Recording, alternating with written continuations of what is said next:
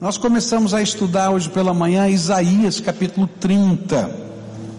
Se você tem a sua Bíblia, já vai abrindo aí o texto de Isaías 30. E nós estamos estudando o capítulo 30 todo, tá?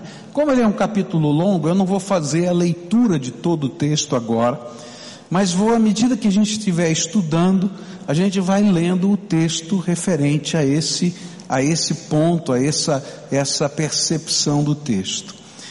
O drama que está por trás no livro de Isaías, no capítulo 30, é aquilo que tem a ver com a nossa vida. De repente vem uma crise sobre a nossa vida, vem um problema, vem uma luta, vem uma dificuldade, e a gente tem que tomar decisões, não é? E a grande tentação que a gente tem, e é normal isso, faz parte da vida de todo mundo, da minha vida, da sua vida, é usar o nosso bom senso para tomar essas decisões. Então o contexto de Isaías era o seguinte: estava havendo uma guerra, o inimigo chamado Assíria vinha conquistando a Palestina. Naquela época, o povo de Deus estava dividido em dois reinos, o reino do norte e o reino do sul. O reino do norte chamava-se Israel, o reino do sul chamava-se Judá.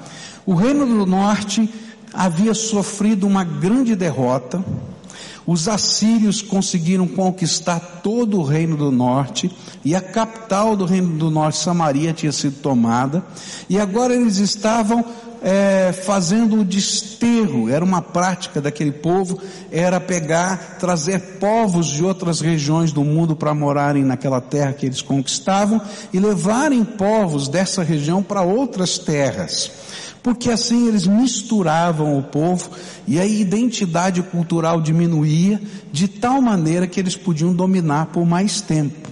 Tá? E isso já estava acontecendo. E os exércitos da Síria agora estavam invadindo o reino do sul e começaram do norte a tomar cidades fortificadas. Bom, diante disso, o conselho de governo tinha que tomar algumas decisões. O que, que a gente vai fazer? Era uma grande potência bélica, tinha muitos recursos, muitos soldados. A tropa que estava invadindo o Reino do Norte tinha mais de 180 mil homens que estavam naquela campanha. E eles disseram assim: bom, a única saída na nossa cabeça para esse problema é a gente fazer uma aliança militar com o Egito. Por quê? Naturalmente, a Síria vai conquistar a Palestina, e quem conhece a geografia sabe que ali a gente passa pela península do Sinai e chega no Egito. Então a próxima guerra vai ser contra o Egito. Então se a gente fizer uma aliança militar com o Egito, eles vêm lutar a guerra deles, que vai ser lá no Egito, aqui na nossa terra, e vão se proteger, e nós também seremos protegidos por um outro exército grande, porque o Egito era uma grande potência militar naquele tempo. Quando a gente olha isso, a gente diz assim: olha, tem lógica. Tem, tem lógica esse negócio. Tem bom senso. Mas os profetas de Deus começaram a anunciar ao povo e dizer: olha, esse não é o projeto de Deus para vocês. O Egito não é solução. Vocês têm que aprender a confiar em Deus.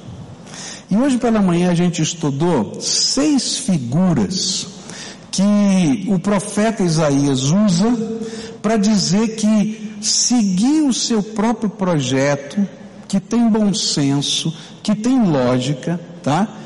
Não é a melhor opção, ao contrário, é uma grande tolice na perspectiva de Deus. E todo o capítulo 30 fala da perspectiva de Deus para o enfrentamento das crises na nossa vida. E nós estudamos o seguinte: primeira figura que nós estudamos foi que às vezes eu imagino que a solução que eu tenho é como se fosse um alto muro, e tem que lembrar que naquele tempo os muros da cidade eram as grandes, as grandes armas de defesa. Mas ele diz assim, olha, toma cuidado, porque se o muro for alto, mas ele tiver rachado e com barriga, não fica debaixo da barriga porque a pedra vai cair na sua cabeça. E aí ele está dizendo o seguinte, olha, não confie nas pessoas. Confie na graça e na sabedoria de Deus, naquilo que Ele revela para você. A segunda figura é a figura do vaso estilhaçado. Ele diz assim: olha, a tua inteligência, a tua capacidade de entender as realidades e até de prever o futuro é tão pequenininha como se fosse um vaso, que não é um vaso que quebrou, mas ele estilhaçou. E naquele tempo eles usavam os cacos quebrados de jarro para pegar cinza, melhor, pegar é, brasas para acender uma fogueira. Você ia no vizinho e dizia assim, posso pegar um pouco de brasa aqui? Pegava lá a brasa com o caco, levava para o teu fogão e acendia o fogo. Dizia assim, mas é tão pequenininho, tão pequenininho o caco que sobrou, que você vai queimar a mão e não vai levar brasa nenhuma. Quanto mais reter a água. E aí Deus vai dizer assim, toma cuidado porque a tua capacidade de discernir a vida é tão pequenininha como um caco estilhaçado desse jarro. A terceira coisa que a gente aprendeu hoje pela manhã, que foi a figura, é que eles disseram assim, olha, tudo bem, se der tudo errado, a gente vai pegar os cavalos velozes que a gente tem e a gente vai bater uma fuga, uma retirada para o Egito. E isso tem a ver com a nossa tecnologia. A tecnologia daquele tempo era o cavalo veloz, o cavalo de raça. E a gente tem cavalos de raça, a gente vai fugir. E aí Deus vai dizer assim: toma cuidado, que o cavalo dele é mais rápido. E aí Deus está dizendo para a gente, toma cuidado, porque às vezes você está imaginando que os seus sistemas, a sua, sua tecnologia, o seu, o, o que você montou de esquema de vida vai resolver o teu problema, mas a crise chega mais rápida do que a tua, tua pretensão de resolver ou de contorná-la. Aí a gente vai encontrar outra figura que vai ser apresentada por, por, pelo profeta Isaías. Ele diz assim que eles pegaram, colocaram todo o ouro que, que eles tinham, toda a prata que eles tinham, no lombo dos camelos e levaram para o Egito para comprar a proteção. Não era só um acordo militar, tinha que pagar a despesa de guerra. E eles foram lá com o ouro. E Deus está dizendo assim: sabe o que vai acontecer? Você vai perder o ouro, vai perder o camelo que leva, e só vai ficar o burro com o problema. Porque às vezes a gente imagina que a grana pode ser uma solução. E Deus está dizendo: não, eu sou a solução para a sua vida. Aí vai vir a próxima figura, e essa próxima figura é interessante, porque ela fala dos heróis, porque aqueles embaixadores que iam levar o ouro, e os soldados, eles tinham que sair numa terra, tá? E essa terra estava dominada já. Então o que acontece? As estradas principais já estavam dominadas, o exército inimigo já estava tomando conta. E então, para chegar no Egito, eles tinham que atravessar a fronteira do inimigo, sem ser percebido, e tinham que fazer um caminho pelo deserto e por regiões onde existiam animais selvagens, leões e outros animais. E eles então representavam a coragem dos seus heróis. E a Bíblia vai dizer: toma cuidado, porque às vezes aquilo que parece coragem, que vai ser uma solução, vai virar vergonha na tua vida. E, e, aconteceu isso na história. Eles chegaram lá, levaram o ouro, não é? O Egito aceitou o ouro e não mandou exército. E o pior, aqueles homens que levaram o ouro, que antes eram considerados heróis, agora eram tratados como aqueles que roubaram o povo e não trouxeram ajuda. E aí Deus está dizendo assim: toma cuidado. Porque não é essa a solução. A solução não está na tua coragem de enfrentar os problemas. Você precisa de milagres de Deus na sua vida, tá? E nós aprendemos também, por último, que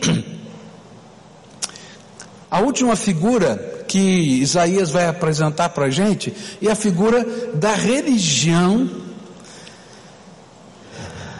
que tenta amoldasse aquilo que eu quero. Então os profetas de Deus vinham falar, porque quando você está vivendo uma crise, tem muita gente em culto, e eles estavam lá orando, buscando o que aparentemente significava a vontade de Deus. Mas quando o profeta de Deus falava, olha, vocês estão orando para Deus mandar o exército do Egito. E aí então eles diziam: Não é isso que Deus vai fazer, não adianta orar isso assim, não. Vocês têm agora que aprender a confiar em Deus. Deus vai trazer a solução. E diziam: Ô profeta, fica quieto, você está incomodando a gente. Nós não queremos ouvir você. Será que tem algum outro profeta com uma profecia melhor? Que eles queriam ouvir é: Não, o Egito vai chegar. E aí então Deus diz assim: toma cuidado quando você está buscando uma religião onde os profetas do oportunismo, se colocam diante de você. Porque esses profetas são a resposta ao seu coração obstinado que não quer ouvir a voz de Deus. Nessa noite eu quero continuar essa mensagem e quero falar, tudo bem, se isso não é o jeito de Deus, como funciona o jeito de Deus diante da batalha, da crise, da dúvida que você está vivendo no dia de hoje. Então eu queria ler com você o versículo 15 do capítulo 30 de Isaías.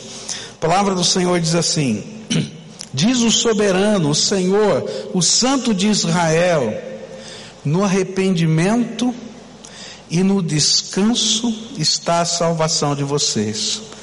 Na quietude e na confiança está o seu vigor mas vocês não quiseram. A segunda perspectiva que o profeta nos apresenta é o caminho de Deus para os seus filhos no dia de crise. Para andar no caminho de Deus, a gente tem que aprender a dar alguns passos de fé. Às vezes a gente imagina que a fé mais importante ou mais descritiva da nossa vida é a gente acreditar que Deus pode fazer o que eu estou querendo que Ele faça. E tem muita gente dizendo para você que fé é isso. Eu creio que Deus pode trazer o Egito e amanhã o exército do Egito está chegando. Mas não é esse o tipo de fé que Deus quer que a gente tenha. A fé que Deus quer que a gente tenha no meio dos momentos da crise, elas, ela envolve alguns passos muito específicos que estão colocados nesse versículo 15. O primeiro passo que está aqui é uma coisa que a gente não gosta muito. É a palavra aqui arrependimento. Diz o soberano, o Senhor, o Santo de Israel, no arrependimento arrependimento, vai estar a sua salvação. Essa palavra significa dar meia volta, implica em mudança de rumo. De repente, o que o Senhor estava dizendo para aquele povo é o seguinte: olha, vocês estão com uma ideia fixa de que o Egito é a solução. Vocês estão acreditando no muro alto, vocês estão acreditando na sua inteligência, vocês estão acreditando é, nos seus cavalos, você está acreditando nos seus ritos religiosos, você está acreditando, enfim, em todas essas coisas. Para, a meia volta e começa a olhar para o Senhor. E entenda que todas essas coisas são expressões do teu orgulho. É muito comum a gente chegar para Deus com o nosso plano prontinho. Não é verdade? Fala a verdade. Senhor, está aqui o meu projeto para 2016. Senhor, abençoa o meu projeto. E Deus diz assim: Filho, não perguntou nada sobre esse assunto. Tem coisa aqui que eu não posso abençoar eu não vou colocar a minha chancela. A Bíblia diz assim: se um filho pedir para você um pedaço de pedra para comer, achando que é pão, você vai dar a pedra para ele? Jesus falou isso. Se o teu filho olhar um bichinho se movendo e achar que é peixe, disser assim: Eu quero comer esse peixinho, você vai dar o peixinho para ele que é uma cobra? Que não é peixinho? A palavra de Deus diz, Jesus diz assim: assim é o vosso Pai dos céus quando ouve as suas orações. E quando às vezes a gente chega com o nosso projeto pronto, tudo ali colocado, Deus diz assim: filho, vamos bater um papo sobre isso? Não, Senhor, não quero não. O negócio aqui é esse. Tá? Eu já contei isso aqui algum tempo atrás, né? Mas eu acho muito interessante do rapaz que estava orando pela namorada. Já contei, lembra dessa? O rapaz estava orando pela namorada. Senhor, eu quero saber se é da tua vontade que eu namore com essa moça. É o meu coração, né? E eu vou pedir um sinal para o Senhor. Eu vou colocar a foto na janela. E a hora que bater o vento e a foto cair, se ela cair virada para cima é a tua vontade, se ela cair virada para baixo não é a tua vontade. E aí ele está orando, orando, bate o vento. Ele começa a dizer, ah, e agora? Ele escuta o barulhinho, tec, a foto caiu, ah, e agora? Olha no olho, olha no olho. De repente ele olha e diz assim, Senhor, não valeu, vamos começar tudo de novo. Porque a gente não quer ouvir a voz de Deus. E aí então o Espírito do Senhor está dizendo para a gente: você quer saber como é a vitória? Primeiro se arrependa. Para de andar no teu próprio caminho. Para de decidir as coisas do teu jeito. E deixa eu te mostrar o meu caminho, o meu jeito. Quando a gente ora com fé, a gente não vai com o projeto pronto. A gente vai para perguntar, Senhor, o que, que tu achas disso? Qual é o teu plano para isso? E é interessante porque Deus, na sua sabedoria, vai falando com a gente. E se tem uma coisa diferente entre a religião do rito e a religião da comunhão com o Espírito Santo, é que Deus fala conosco. Na religião do rito eu só tenho perguntas, promessas, entregas, coisas que eu tenho que fazer para conquistar a bondade de Deus. Mas na religião da comunhão do Espírito, o Santo Espírito de Deus se torna nosso conselheiro particular. E aí é uma grande tolice a gente tentar seguir o nosso próprio caminho. E quando Deus fala, a gente tem que dar meia volta e dizer: Senhor, eu vou seguir o teu caminho. Segunda coisa que esse texto vai falar para a gente, que é o caminho da salvação. Ele diz assim: no arrependimento e no descanso está a salvação de vocês. O segundo passo aqui é entrega. Ela está representada aqui na palavra descanso. E a figura aqui é colocar-se integralmente, descansadamente, sem interferências nas potentes mãos do Senhor. Alguns anos atrás eu fui pregar, lá assim que eu estava chegando aqui em Curitiba, fui pregar em Foz do Iguaçu. E fui lá sentar no, num, num, clube grande lá de Foz do Iguaçu, onde estava havendo um grande ajuntamento ali das igrejas, e eu fui pregar e me colocaram uma cadeirinha para sentar ali na frente, né? Naquele tempo era um pouquinho grande, pesava uns 145 quilos mais ou menos, né? Você pode imaginar, né? E sabe, essas cadeirinhas são fraquinhas. Eu estava sentadinho naquela minha cadeirinha e de repente as perninhas da cadeira foram se abrindo se abrindo e de repente eu me estatelei no chão. Gente, eu nunca vi alguém pular tão rápido do que eu. Porque eu caí no chão, bum, levantei. Tamanha era vergonha. Eu queria sair lá da frente de qualquer jeito, mas tinha que pregar ainda. Estava horrível aquela situação. Mas aí acontece o seguinte: toda vez que eu ia sentar numa cadeira, eu olhava para ela e dizia assim: será que aguenta? E às vezes eu punha duas, uma, uma dentro da outra, né? Para ver se o negócio. E assim eu descobri que se a gente encosta na parede, melhora, ela fica mais, né? E assim foi. Gente, às vezes nós andamos com Deus sem entrega. Como se Deus fosse falhar conosco, como se Deus fosse furar como se ele tivesse a capacidade de nos enganar, como se ele não fosse Deus que não mente para a gente. E aí, nós nos, não nos entregamos. Por exemplo, se você está sentado confortavelmente, é porque você entregou o peso do seu corpo na estrutura dessa, dessa poltrona que você está. Porque se você tiver desconfiado que vai cair, você vai se posicionar, teus braços vão ficar aí nesses apoios, teus pés vão ficar prontos, porque se cair eu vou ter que me levantar. Mas se você estiver descansando, né, você vai se estatelar ali, vai dizer, não, é seguro. E o que a palavra de Deus está tentando ensinar é assim: o jeito de Deus é quando eu abro mão do meu jeito, eu dou meia volta e eu me coloco nas mãos de Deus. Senhor, eu não sei qual é o próximo passo. Senhor, eu não sei como eu vou conduzir a minha vida. Mas uma coisa eu sei, tu és o Senhor da minha vida. E aquilo que o Senhor me ensinar, eu vou fazer. E sabe, queridos, a gente não se arrepende de fazer essas coisas, porque a gente vai descobrir a grandeza do Deus que sustenta a nossa vida.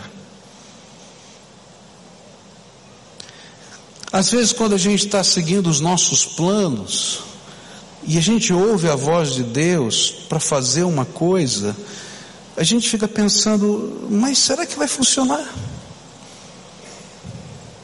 Mas toda vez que a gente ouve a voz de Deus, por mais incrível que pareça, por mais que seja um contrassenso, por mais que não seja o senso comum, porque naturalmente, queridos, ir para o Egito, buscar o apoio do Egito era a coisa mais natural a ser feita. Mas Deus estava dizendo: Eu tenho um caminho melhor para você.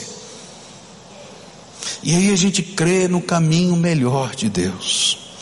Alguns anos atrás nós tivemos um problema aqui na igreja com um desvio moral de um pastor, há muitos anos atrás. E nesse problema que a gente teve aqui com esse desvio moral, houve uma acusação com relação a esse pastor, e houve uma, como ele era uma, uma figura é, é, carismática no nosso meio, a, a juventude não concordou com essa acusação, e aí começou uma cisão, quase dividiu a igreja. E eu me lembro que eu comecei a orar e disse assim: Deus, me revela o que eu tenho que fazer. Primeiro, se isso é mentira, eu vou acabar com a vida de um pastor. Mas também se é verdade, o Senhor não vai abençoar a tua casa com o pecado. Então eu preciso saber. E aí acontecem algumas coisas que são muito complicadas. O Senhor disse assim: não se mete que tem pecado. Agora, como é que você vai chegar para a multidão e dizer assim: olha, Deus me falou que o cara é pecador? Você não tem prova nenhuma. Então eu só podia guardar isso para mim. Disse: então tá bom, Senhor. Então eu já sei como eu vou me conduzir. E aí começaram as coisas, a confusão veio, aquela coisa toda, uma bagunça. E o Senhor falou para mim, eu perguntei para ele, Senhor, qual é o próximo passo? E aí ele falou assim: você fica quieto e não fala nada. Eu falei, Senhor, como é que eu vou ficar quieto? Está uma bagunça, o homem vai rachar a igreja, vai acontecer uma desgraceira. Ele falou, fica quieto e não fala nada. A minha mulher dizia assim: Você não vai falar nada sobre esse assunto? Ela é filho de nordestino. Entendeu? O negócio é sério. Eu vou apanhar quando chegar em casa. Eu dizia: Deus me mandou ficar quieto. O corpo diaconal foi na minha casa, disse assim: Pastor, só tem que falar alguma coisa. A igreja está dividida. Eu falei: Deus me mandou ficar quieto. Eu acho que os caras acharam que eu era uma doido da face da terra. E a gente foi para a Assembleia da Igreja. Assembleia da Igreja é a mesma coisa que Assembleia de Condomínio. É. Você já foi em Assembleia de Condomínio? Tem meia dúzia de gato pingado. Agora tem um problema no condomínio que acontece. Aparece todo mundo, né? Então a gente veio para a Assembleia da Igreja, a igreja estava cheia. Todo mundo lá. Os jovens estavam lá, estava todo mundo lá. E Deus tinha me falado para ficar quieto. E o assunto da Assembleia era esse. Aí levanta um, começa a falar veementemente a favor daquele pastor, levanta outro, fala a favor daquele pastor. E quando levantou o terceiro, ele disse assim: gente, a favor do pastor, daquele. Disse: tem alguma coisa errada. Fulano, ele falou isso para você? Ele falou: é. E fulano, você, ele falou aquilo para você? Não é a mesma coisa que ele falou para mim. Daí o outro levantou, olha, mas ele falou outra coisa para mim. E outra, de repente, todo mundo que estava a favor do pastor disse assim, pastor, nós queremos propor uma comissão de disciplina para cariar essa situação, porque tem muita mentira. E eu não tinha falado nada. E por causa disso a gente não perdeu um jovem dessa igreja. Porque eles mesmos formaram a comissão para a disciplina daquele pastor. O jeito de Deus nem sempre é o mais natural e comum, porque Deus quer ver revelar sua glória na nossa vida. Milagre, e quando a gente precisa de milagre, é algo inexplicável, é algo que a gente não consegue entender. Por isso, os, o processo de Deus no meio da batalha é a gente se arrepender, é dizer, Senhor, eu vou parar de ficar apresentando o meu plano para o Senhor colocar a chancela. Eu quero saber agora qual é o teu plano. Segundo passo é a gente descansar naquilo que Deus revela para a gente. Queridos, olha, não é que você vai ficar dormindo na tua casa, não vai trabalhar e o pão vai cair lá do céu para sustentar você. Não é isso não. A Bíblia diz o seguinte: quem não trabalha não coma. O negócio é sério. Então a gente vai trabalhar, a gente vai perseguir as coisas, porém, a gente vai descansar na sabedoria de Deus. A gente pergunta, Senhor, qual é o próximo passo? Senhor, qual é a tua vontade para a minha vida? Senhor, qual é o teu propósito para o meu coração? E se Deus é o Deus da comunhão do Espírito na tua alma, Ele vai falar diretamente com você. Ele vai tocar a tua alma, Ele vai te dar direção, Ele vai te dar discernimento. Eu costumo dizer que Deus não coloca para a gente um mapa na frente da gente. Se você está esperando um mapa com todos os detalhes, você vai ficar esperando, porque Deus não vai te dar. Ele vai dizer para você: vem comigo, porque eu sou o caminho. Eu falei hoje de manhã aqui no culto que quando Moisés perguntou para Deus, Deus, qual é o caminho, a rota de fuga para a gente sair do Egito e chegar na terra prometida? E eu acho que Moisés estava lá com seus projetos, porque ele já tinha saído do Egito, ele já tinha voltado lá da região de Midian para o Egito, ele conhecia a rota, ele sabia onde tinha água, ele sabia quais eram as rotas comerciais. Mas sabe o que Deus falou para ele? Segue a nuvem. Quando a nuvem se movimentar, você vai. Quando a nuvem parar, você fica. Eu fico pensando, coitado do Moisés. Eu tenho uma dó do Moisés. Porque eu sei o que é liderar a gente. Se a gente diz assim, ó, não pode usar galeria, o cara já quer bater na gente. Se a gente fala assim, olha, o estacionamento está cheio, não dá para entrar, e diz assim, fala para o pastor, vou falar para o pastor despedir você, tá? É um voluntário, tá? Porque eu sou membro aqui dessa igreja há 30 anos.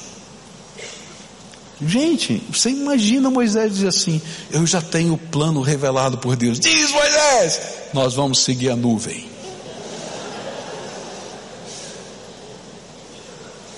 Coitado do Moisés, né? Mas porque eles estavam debaixo da nuvem, não faltou fogo toda noite para aquecê-los, porque uma coluna de fogo descia para que eles não sentissem frio no deserto. Não faltou pão, porque o maná de Deus caía do céu. Não faltou água, porque onde ele batia, o cajado dele da rocha brotava água. E quando eles estavam com vontade de comer uma carninha, Deus mandou cordonizes que apareceram no meio do deserto, perdidas, para cair nos pés deles. E eles fizeram um churrasquinho de codorna. É sério.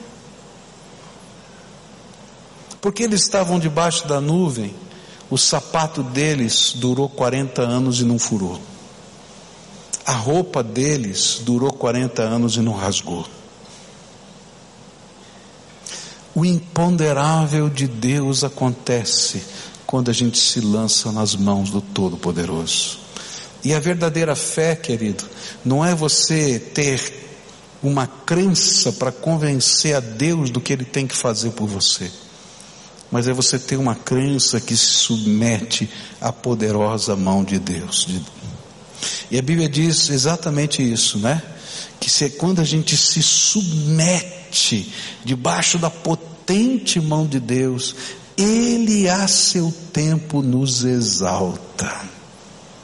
Mas a Bíblia também diz que Deus resiste ao orgulhoso, que Deus resiste ao soberbo. E sabe o que, é ser orgulhoso e soberbo no caminhar com Deus? É quando você tem o nariz tão empinado que diz: Não, Deus, o meu jeito é melhor. Segue a nuvem. Fica quieto quando Deus te manda ficar quieto. Tem esposas que querem ver a conversão dos seus maridos. E aí, quando a gente lê a Bíblia, é incrível, né? Porque a Bíblia diz assim: não pregue para o seu marido. Viva uma fé tão cheia de graça, sem dizer palavra nenhuma, que o Espírito de Deus vai fazer a obra.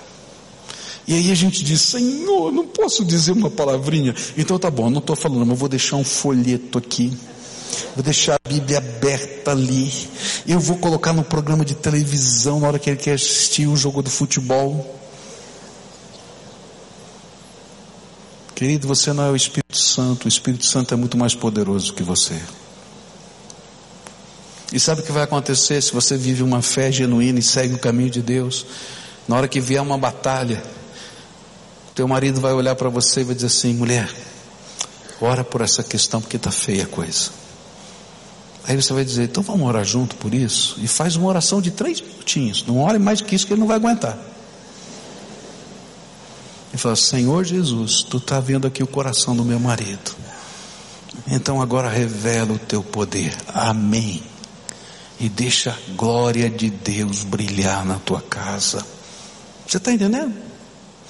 Descansa. Isso quer dizer entrega.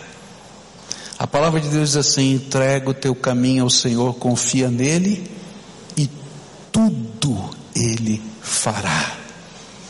Terceira coisa que esse texto vai ensinar para a gente tem a ver com fé incondicional. O texto vai dizer assim: olha, versículo 15: Diz o soberano Senhor, o Santo de Israel: no arrependimento e no descanso está a salvação de vocês. E olha só que coisa tremenda, aqui é difícil. Na quietude e na confiança está o seu vigor. Na outra versão diz a sua força. Mas vocês não quiseram. Fé incondicional está representado aqui nessas duas expressões: quietude e confiança. O Egito nunca vai ser solução a solução suficiente, poderosa e eficaz é o Deus Todo-Poderoso. Porque só Ele pode fazer o que ninguém mais pode fazer. Só Ele pode fazer um milagre extraordinário. Hoje pela manhã eu contei, mas vou repetir porque muitos não estavam aqui pela manhã. O final dessa história vai aparecer no capítulo 38 do livro de Isaías. Esse povo vai fazer um monte de bobagem, vai para o Egito, vai perder o dinheiro, e nada disso vai funcionar. E quando chega no final de tudo, parece a história da gente, né? Quando chega no final de tudo, eles dizem: tá bom, Senhor, então faz do teu jeito. sofreram. Você já viu essa história? Aí olha, agora não tem jeito mesmo. Está tudo aqui quebrado. Se você não fizer, está ralado. O Egito não veio, né? não funcionou. Aí a gente vai começar a confiar em Deus. E aí acontece uma coisa tremenda para a gente entender o que significa fé incondicional, porque Deus vai usar coisas sobrenaturais sobre a nossa vida. E eu contei hoje pela manhã como foi que Deus resolveu o problema de Judá. Senaqueribe mandou os seus embaixadores, e naquela época, quando se fazia uma negociação de paz, tá? O que se fazia? Você vinha com os sinais, com os embaixadores, não era bandeira branca, mas tinha uma maneira de dizer que você quer negociar. Se abriam as portas da cidade, os embaixadores entravam, iam até a presença do rei, colocavam as suas condições e saíam com a resposta do rei sobre aquilo que está sendo oferecido de paz. Mas Senaqueribe, ele tinha uma fama de ser um homem muito violento. As guerras dele eram violentas demais. E quando uma cidade resistia e lutava contra ele, então existiam algumas ferramentas para desconstruir a capacidade, vamos dizer assim, o vigor moral do povo. Quando ele conquistava uma cidade que se defendia, ele pegava o líder da cidade, decepava a cabeça dele, tá? E o general que conseguiu a vitória colocava vinho dentro do crânio do homem, tá? Com sangue, com tudo, e diante de todo mundo, ele, ele bebia o vinho da vitória, dizendo assim: olha, vocês estão aqui sendo destruídos. A força de vocês acabou. Segunda coisa que ele fazia, ele pegava as mulheres grávidas do meio do povo, separava todo mundo que estava grávida, colocava todo o povo para assistir e os soldados vinham e matavam essas mulheres, abrindo a barriga delas para que o feto caísse diante dos olhos de todo mundo, diz assim: por que vocês estão lutando conosco? Nós vamos acabar com a geração de vocês. Não vai ter uma próxima geração. Por isso, Senaqueribe não mandava os embaixadores para dentro da cidade. Ele fazia um grande palanque. Os embaixadores se colocavam na frente do palanque e começava a fazer o discurso para que todo o povo ouvisse. Quando falava que o embaixador vinha para propor alguma coisa, não era só o rei, não eram só os, os, os, comandantes do povo, mas todo o povo da cidade ficava lá num pedacinho do muro para tentar ouvir o que o homem estava falando. E ele disse assim: Vocês acham que o Deus de vocês vai dar para vocês proteção? Se o Egito não conseguiu dar proteção, e se os deuses dos povos tais, tais, tais, das cidades tais, tais, não deu proteção, o Deus de vocês também não dará proteção. E todo mundo ficou morrendo de medo. A ponto de Ezequias sair dali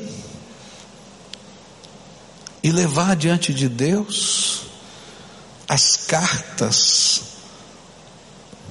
de ofensa contra Deus que os embaixadores deixaram ali. Ele disse: Deus, e agora? Vai haver um motim nessa cidade. O povo está morrendo de medo. O Egito não veio. O Senhor disse para a gente confiar no Senhor. E agora? E aí Deus vai dizer assim para Ezequias: Ezequias, fica tranquilo. Hoje à noite, o exército da Síria será derrotado. Quando? Hoje à noite. E vocês não vão precisar usar lança, escudo, nem arco, nem flecha, nem arma nenhuma.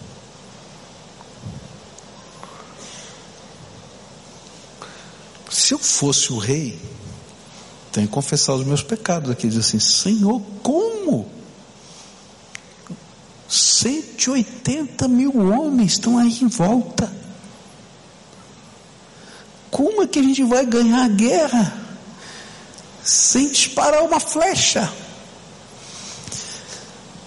A palavra do Senhor diz que o anjo do Senhor passou naquela noite e 180 mil homens morreram e o restante do povo saiu em fuga daquele lugar. É isso que está escrito na palavra do Senhor. Mas Deus, pela sua misericórdia, permitiu que os registros históricos de Senaqueribe foram descobertos, fossem descobertos pela arqueologia. E aí Senaqueribe conta o outro lado da história. E sabe o que ele diz? Que uma grande peste de ratos invadiu o acampamento dos assírios, comeram o pão deles, roeram as cordas dos arcos, e uma grande peste, uma grande doença se espalhou, a ponto do exército, muitos terem morrido, e a ponto do restante do exército sair correndo daquele lugar com medo daquele lugar. E sabe, quando Deus faz milagres, o imponderável acontece. Eu gosto de ficar assim, imaginando o texto da palavra de Deus. E aí é coisa minha, não está na Bíblia, não está na arqueologia. Mas acho que Deus falou assim: ratos do Senhor, se levantem. E os ratinhos disseram: opa, é conosco. Podem invadir agora lá. E Deus vai usar rato para vencer a batalha que você não pode vencer. Fé incondicional é não saber a resposta, é não conhecer o como, é não ter todo o projeto na mão, é abrir mão do controle, mas crer na soberania de um Deus que promete e cumpre o que ele fala. É buscar de Deus a resposta e crer que Ele fala, e ouvir quando Ele fala, e quando parecer loucura, continuar ouvindo e dizendo: Senhor, se o Senhor falou isso para mim, eu vou te seguir. E sabe, queridos, a gente vai pagar preços por isso. Vão achar você maluco, vão fazer assim coisas. É, é bom de a gente ser pastor de uma igreja por muito tempo, é que a gente, o povo já descobriu que a gente é maluco mesmo. E agora diz: bom, vamos lá, funciona esse negócio aí porque Deus abençoa. Porque tem coisa, gente, que é maluca, que Deus fala e a gente vai fazer.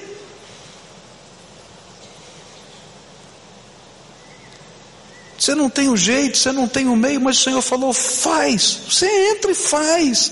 E algo extraordinário da graça de Deus vai acontecer.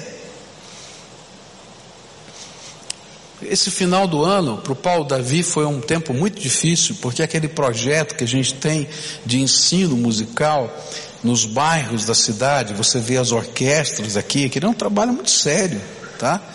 E a gente precisa é, é, de missionários que trabalham lá, são cinco lugares diferentes no, na cidade, onde a gente ensina música, ensina a palavra de Deus, trabalha com as famílias, e o resultado é esse que você vê. Mas por causa da crise, grande parte desse trabalho é sustentado por contribuições de empresas que apoiam. Mas por causa da crise, esse ano, final do ano, essas empresas que apoiam disseram assim: não dá para apoiar mais, ou não dá para apoiar no mesmo nível que a gente estava apoiando. E é natural, a gente sabe que é verdade. E aí começamos a orar. Olha, humanamente falando, a gente fez as contas e tem que fechar. Fecha.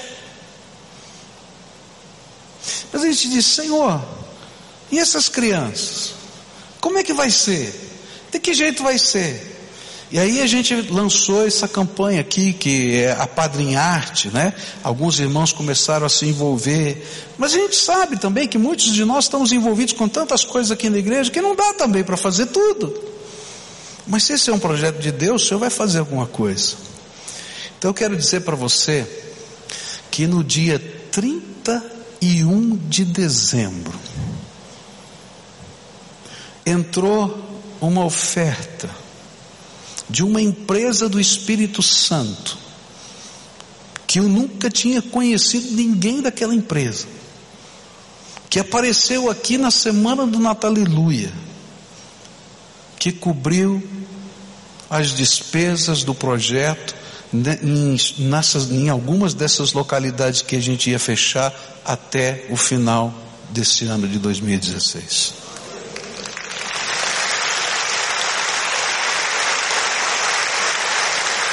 E mais, desafiou Paulo Davi a abrir um sexto lugar no sertão da Bahia. E ele teve lá nos dias, no começo desse ano, nos primeiros dias de janeiro, lá no sertão da Bahia, para começar um novo projeto do Espaço Vida e Música no sertão da Bahia. Deus faz o sobrenatural. Nunca vi o dono dessa empresa. Conheci no dia do Natal Aleluia que eles vieram aqui. Não tem explicação. Só tem uma percepção. A gente vive debaixo de uma fé incondicional no Deus Todo-Poderoso. Tem horas que ele vai dizer: olha, corta, faz assim, faz assado, e a gente vai obedecer. Se é para fazer, a gente faz. Outros momentos ele diz assim: olha, você me obedeceu, agora eu vou abrir as janelas do céu. E a gente vai aprender a andar debaixo da orientação de Deus. A gente tem que sair de uma fé que é construída por ritos. Sabe como é que funciona a fé construída por ritos? É quase uma expressão de magia. Eu vou acendo uma vela. Porque eu acendi a vela, a luz de Deus vai vir sobre a minha vida. Querido, a vela não tem poder para fazer isso. Eu subo a escadaria de um templo de joelhos. E porque o meu joelho ficou sangrando, então Deus tem a obrigação de me dar aquele prêmio. Não é assim que funciona a fé. A fé dos ritos, ela não responde, ela não traz orientação. Agora, a fé que Deus quer que a gente viva é uma expressão dessas três coisas todo dia.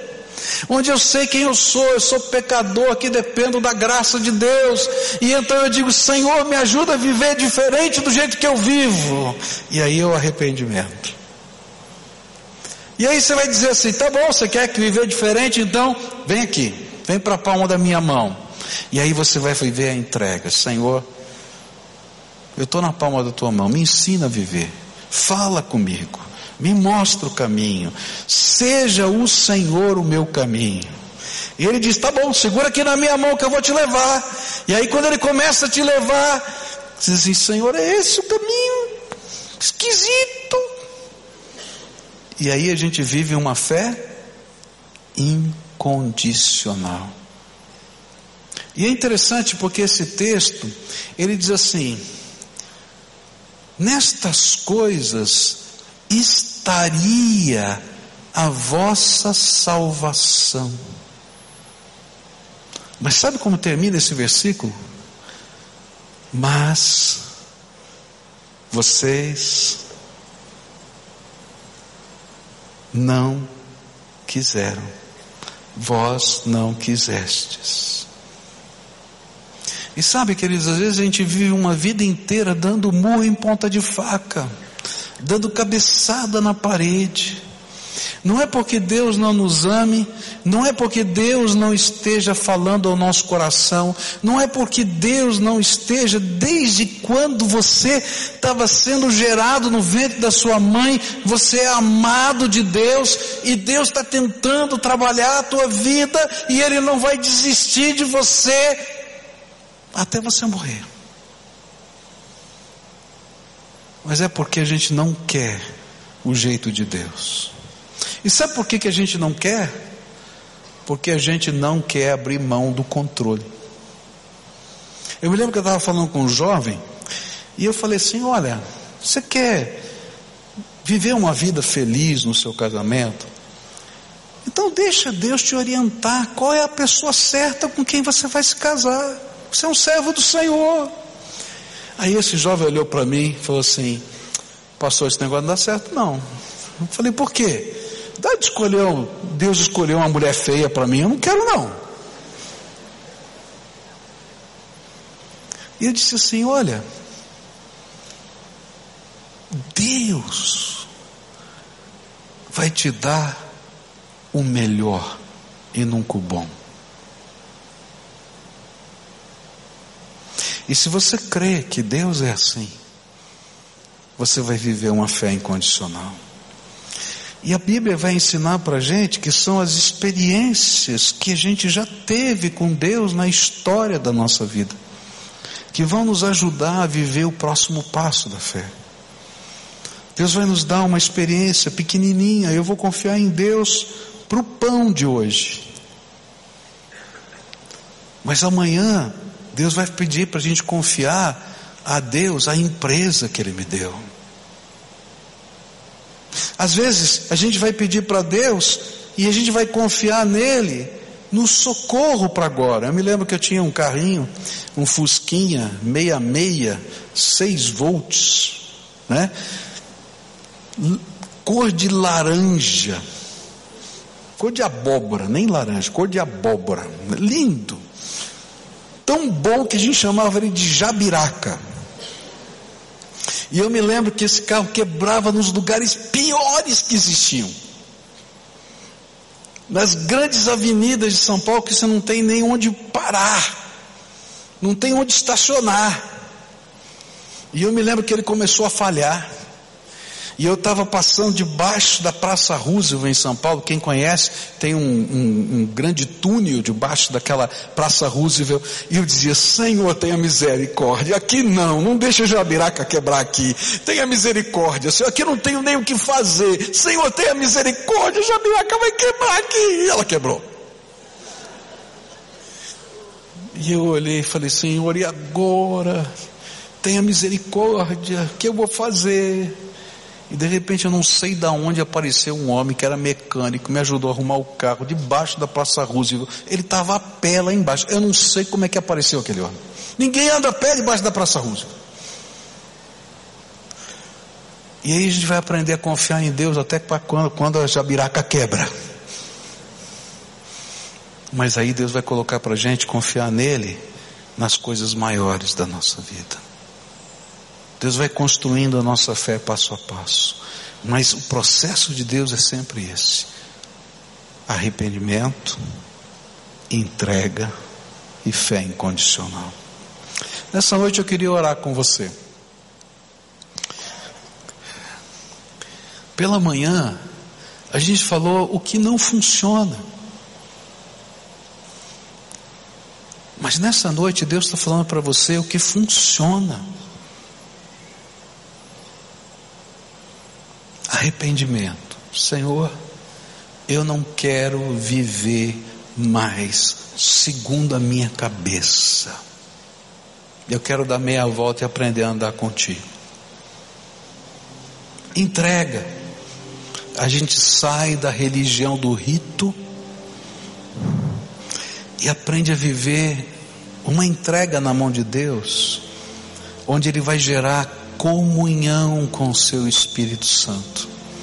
A Bíblia diz que quando a gente se entrega na mão de Deus dessa maneira, Deus abre as janelas dos céus e derrama o seu Espírito Santo sobre nós. E o Espírito dele testifica ao nosso espírito que nós somos filhos de Deus.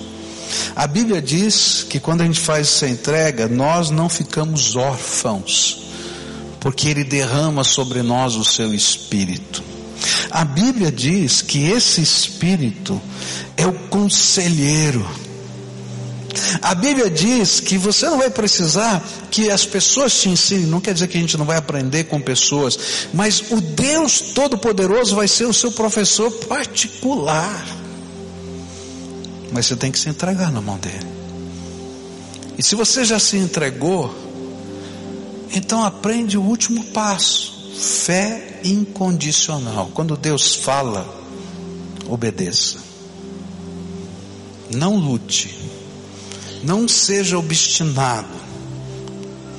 Diga, Senhor, eu aprendi a ouvir a tua voz, então agora eu vou seguir os teus passos. E você vai ver o imponderável de Deus acontecendo. Não me pergunte como, porque Deus não fala como. Nem pergunte um mapa de Deus. Ele não vai te dar um mapa, ele vai dizer: Filho, eu sou o caminho, anda comigo, segue a nuvem. Nessa noite eu queria orar com você. Se hoje o Espírito Santo de Deus está falando com você, e na tua vida você está precisando fazer, quem sabe, os três passos da fé, dois passos da fé, o terceiro passo da fé. Eu queria convidar você para a gente orar junto. E vou convidar para você sair do seu lugar, vir aqui na, sua, na frente, para a gente orar junto. E eu faço isso, eu sempre digo, por que, que eu faço isso? Porque não é que esse lugar é mais poderoso, nem que a oração do pastor é mais importante, porque não é importante quem ora, o importante é quem ouve a oração. E quem ouve a oração é Deus Todo-Poderoso. Ele quer ouvir a sua oração, mas a gente vai orar junto. Mas eu faço isso porque às vezes a gente se ilude, a gente diz assim: não, Senhor, de hoje em diante o Senhor está no controle. Aí quando a gente ouve a voz de Deus e diz assim, então vai lá para orar. Ele disse, não senhor, eu vou fazer do meu jeito, vou orar aqui no meu cantinho. Aí você não entendeu nada. Porque se dentro de um templo você não está disposto a ouvir o jeito de Deus, você acha que você vai ouvir no meio das batalhas lá fora? Então, se hoje o Espírito Santo de Deus está falando com você, para você se arrepender, do jeito que você está vivendo não é o jeito que Deus quer que você viva, nem é a fé que você precisa aprender a viver. Se você está precisando fazer entregas, colocar a tua vida, se você está precisando agora que ouviu a voz do Espírito, já tem as decisões que Ele mandou para você tomar, mas você está com medo de tomar, dizer, Senhor, agora eu vou viver uma fé incondicional, vou praticar o que o Senhor está me falando. Então sai aí do teu lugar para a gente orar junto. Vem, começa a vir agora. Se tem uma família que está vivendo uma batalha e o Senhor está dizendo, olha, não é para separar não, é para resolver. Então vem marido, vem mulher. Se tem uma situação entre pais e filhos, venham juntos. Se tem uma situação aí de empresa, diz Senhor, tu vais ser o dono do meu negócio. E deixa Deus te ensinar o projeto dele para a tua vida. Eu não sei o que Deus quer fazer na tua vida, mas se você está ouvindo a voz do Espírito, então é hora de arrependimento, de entrega, de confiança ou fé incondicional, onde a gente vai se apresentar diante de Deus. E a semana que vem pela manhã, eu vou falar no capítulo 30 de Isaías, queria convidar você para estar com a gente, sobre as promessas que Deus faz para quem faz uma decisão como essa. Gente, se você ler essa semana em casa Isaías 30, o final do capítulo, tem promessas que são tremendas. E eu quero gerar, quero trazer para você esperança. Porque quando Deus promete alguma coisa, Ele vai cumprir. E essa promessa não sou eu que estou falando, não, está na Bíblia. E eu vou apresentar para você uma a uma das promessas que estão lá no Isaías 30 para a tua vida. Então, você tem um encontro com o Senhor aqui conosco, domingo que vem pela manhã, tá? E a gente vai estar junto aqui. E eu sei que Deus vai abençoar, vai fazer coisas tremendas, porque essa promessa é para mim, é para você, é promessa para aqueles que querem seguir esse caminho do Senhor. E dizer, tá bom, Senhor e você vai experimentar um Deus que não mente, que fala a verdade para gente. Tem muita gente chegando ainda. Vem para cá, isso. Vem para cá. Tem muita gente. Louvado seja Deus, louvado seja Deus. Porque a gente está respondendo à voz do Espírito, tá? Bom, a gente vai começar a orar. E eu vou explicar como é que você vai orar, tá? Tem três coisas que você tem que fazer. A primeira é arrependimento. O que você tem que dar meia volta? O Espírito Santo falou com você, diz assim: olha, você está confiando no teu taco, para de confiar no teu taco, confia na minha graça. Você está achando que você é corajoso, mas a coragem não resolve. Descansa na mão de Deus. Eu não sei o que é, Deus sabe e já falou com você. Então o que, que significa esse arrependimento? Senhor, eu estou abrindo mão de algumas coisas que me parecem que estão que são minhas, que ninguém pode mexer, nem o Senhor pode mexer. Está entendendo? Arrependimento é isso. E a gente dá meia volta. Então agora começa a orar. Não sei o que, que é, mas fala para Deus: Senhor, eu estou dando meia volta. Eu estava indo nesse rumo, o Senhor falou comigo hoje. Eu quero mudar de rumo. Eu quero aprender do Senhor. Eu quero seguir a tua vontade. Quero ouvir a tua voz. Eu quero sair da religião do rito para uma fé na comunhão do Espírito Santo de Deus na minha vida. Fala com Ele. A segunda oração que você vai fazer é a oração da entrega. Você vai sentar na cadeira de Deus e vai jogar todo o peso lá. Não vai cair, não. Você vai dizer: Senhor, eu estou entregando o meu negócio na tua mão, estou entregando a minha família na, na tua mão, estou entregando o meu filho na tua mão, eu estou entregando a minha dívida na tua mão, eu estou entregando, eu não sei o que, entrega de Senhor, eu vou colocar a minha vida, porque a entrega não é de uma coisa, a entrega é da vida da gente, de hoje em diante, eu vou depender do Senhor. Tu és a minha esperança, tu és a minha força, tu és a minha resposta. Eu quero ouvir a voz do teu Espírito Santo. Fala comigo, Deus. Eu quero conhecer o Senhor, eu quero entender a tua palavra. Eu preciso do Senhor. Abre a janela do céu e derrama o teu Espírito Santo para morar dentro do meu coração. Porque eu quero ouvir a tua voz. Entrega a tua vida entrega. Deus vai ser dono de você. Terceira coisa, você vai pedir que Deus revele os planos dele para você. O que, que o Senhor tem para mim? Eu não sei qual é o próximo passo. Deus não vai te dar um mapa.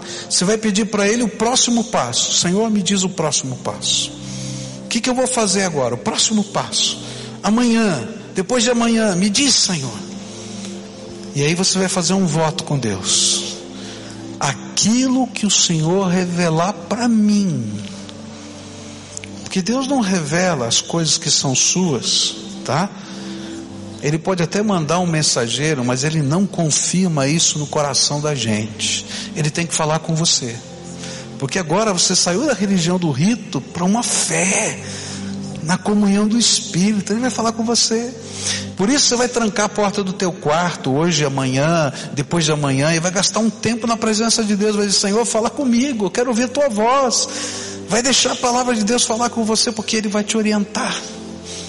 Você não vai ouvir uma voz no teu ouvido, você vai ouvir o Espírito Santo, pegando às vezes um versículo da Bíblia, te dando uma resposta, usando às vezes um texto que você está lendo, dizendo, Oh Senhor, obrigado. O Senhor está falando comigo. E se você vai sentir, olha, Deus está falando comigo. E você vai dizer, Senhor, vou me comprometer com essa tua palavra. Pode parecer uma loucura para as pessoas. Não adianta você ficar explicando, viu? Que ninguém vai entender. Isso é fé. Depois que acontece, você explica, todo mundo vai dizer, ah, que maravilha. Mas na hora que você está vivendo, todo mundo vai dizer, você é louco. É doido. Mas eu prefiro ser louco com Deus do que inteligente com os homens, porque a loucura de Deus é mais inteligente do que a, do que a sabedoria humana. Está fazendo a entrega? Então agora quero orar por você, tá bom? Querido Senhor, todas essas pessoas que estão aqui não estão aqui por causa da Igreja Batista, não estão aqui por causa do pastor Pascoal, estão aqui porque ouviram a voz do teu Espírito Santo e estão respondendo à voz do Senhor no coração deles. Se naquele tempo aquele povo não quis aquilo que o Senhor estava dizendo para eles, esse povo desse tempo está dizendo: Senhor, eu quero, Senhor, eu quero, Senhor, eu quero, Senhor, eu quero, eu quero o Senhor, eu quero a tua palavra, eu quero a tua direção, eu quero que a minha vida esteja nas tuas mãos, eu quero, Senhor, abrir mão do controle para o Senhor ser o dono da minha vida. Eu quero a tua resposta, eu quero o teu plano, porque eu quero seguir os passos do Senhor. Por isso, nessa hora eu quero te pedir, começa a derramar o teu espírito sobre o teu povo. Começa a derramar a revelação do alto. Começa, Senhor, a carregar no colo cada um dos teus filhos. Eu não sei o que vai acontecer amanhã, depois de amanhã, depois de depois de amanhã. Eu não sei quais são as batalhas que eles estão vivendo. Mas, Senhor, que a cada dia o Senhor fale com eles até o dia da vitória. Até o dia, Senhor, em que o teu exército, seja de rato, seja do que for, manifestar a glória do Senhor. Pai, anda com eles, e que a paz do Senhor, que excede todo o entendimento, guarde o coração deles. Alguns estão aqui, Senhor, orando pela sua família, alguns estão olhando pelos seus negócios, alguns estão aqui orando, Senhor, por situações conflitivas do coração. Eu quero te pedir, Senhor, toma a vida, não apenas as coisas desse teu povo, para que eles aprendam a viver hoje e sempre segundo a tua vontade. Senhor, marca essa semana com os teus milagres. Eu não sei, Senhor, o que é, mas que esse teu povo traga na alma a alegria de saber que o Senhor ouviu a oração deles e que as misericórdias do Senhor começaram a ser derramadas sobre o Senhor. Dá um sinal, sinal da tua graça sobre a vida deles, para que a fé que eles hoje estão se propondo a caminhar no Senhor, com essa fé, seja fortalecida pela tua graça. Fica com eles, Pai, é aquilo que eu oro em nome de Jesus. Amém e amém.